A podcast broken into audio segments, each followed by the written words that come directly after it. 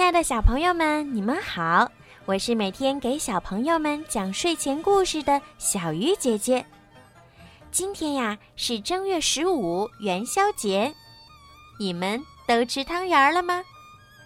今天呢，小鱼姐姐要给你们讲的故事呀是跟元宵节有关的，让我们一起来了解一下元宵节的来历，还有元宵节有哪些习俗呢？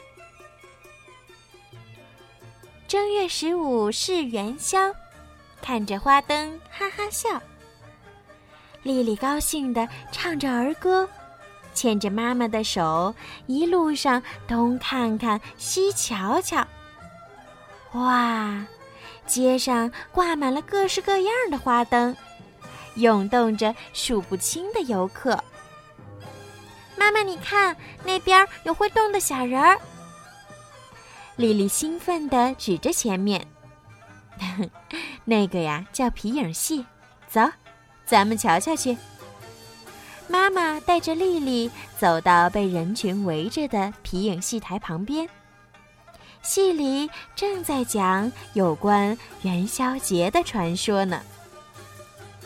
很久以前，玉皇大帝的神鸟误入人间。结果被猎人给射死了。玉帝闻之后非常生气，决定在正月十五火烧人间。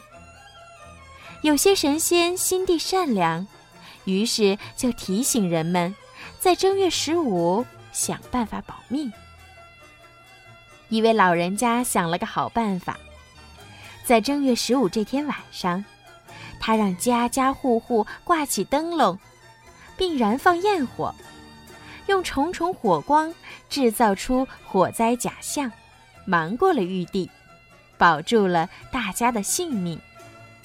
从那以后，每逢正月十五挂灯笼、放烟火的习俗就被流传下来了。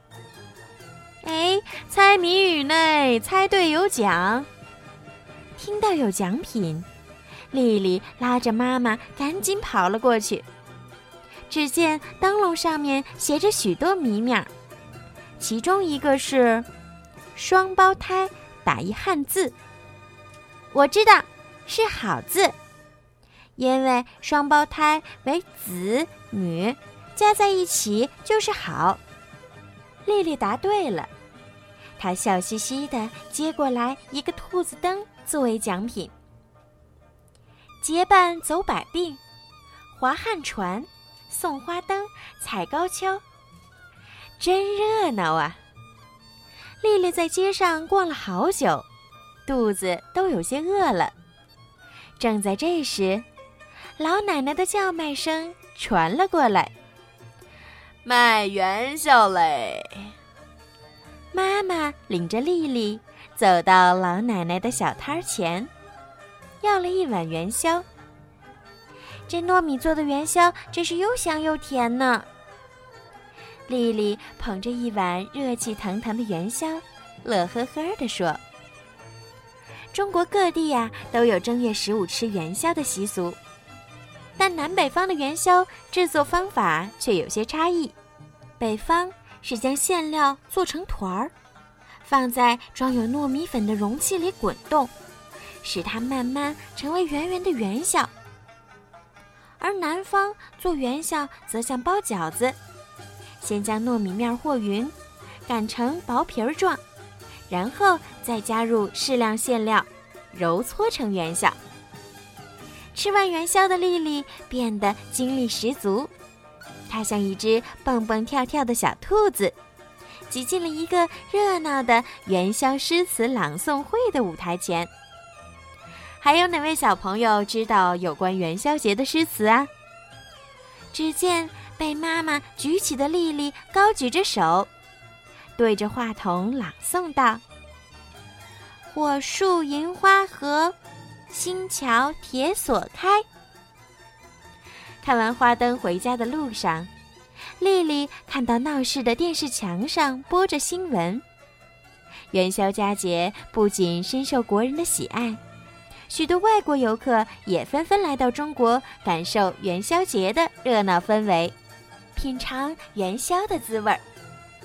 我长大了要做祖国的文化传播大使，让全世界都能了解中国的传统文化。好了，小朋友们，今天的故事就讲到这儿啦。在今天的最后呀，小雨姐姐要祝所有的小朋友和你们的家人元宵节快乐，晚安。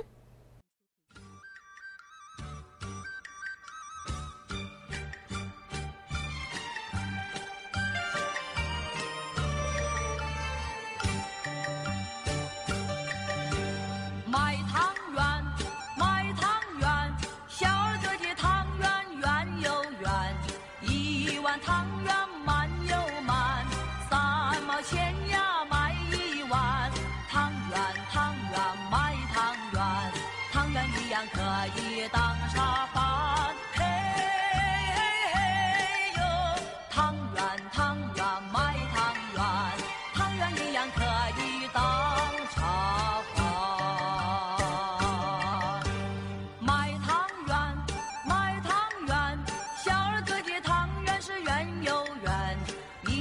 汤圆满又满三毛钱呀买一碗汤圆汤圆卖汤圆公平交易可以保证